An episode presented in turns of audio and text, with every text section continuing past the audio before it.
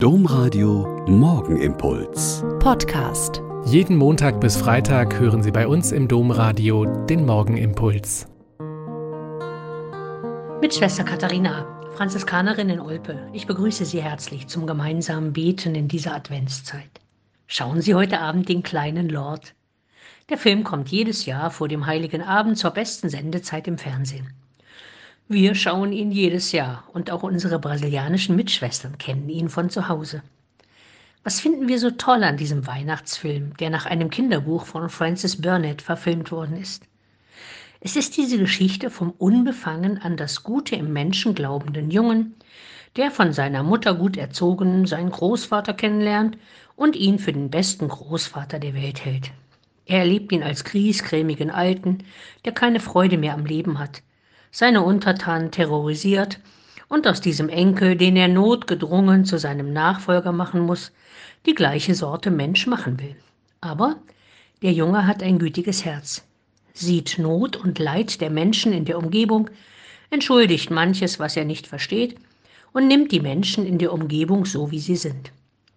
Und wir können im Film die Wandlung des alten Herrn miterleben vom Grieskram zum lächelnden, gütigen, verstehenden, aufblühenden und seiner Fehler und Schwächen erkennenden. Er schämt sich seiner Hartherzigkeit und versucht wieder gut zu machen, was er all die hoffnungslosen Jahre angerichtet hat.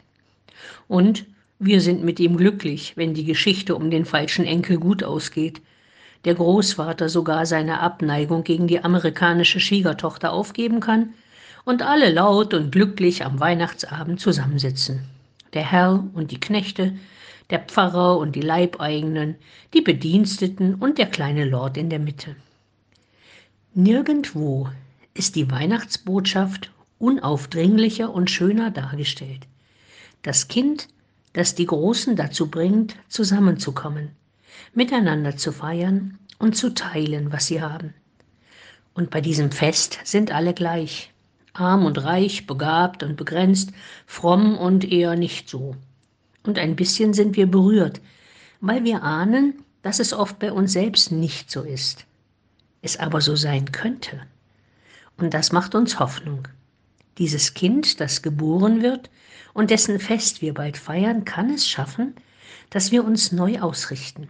Zu uns selbst, zu unserem Nächsten und zu Gott.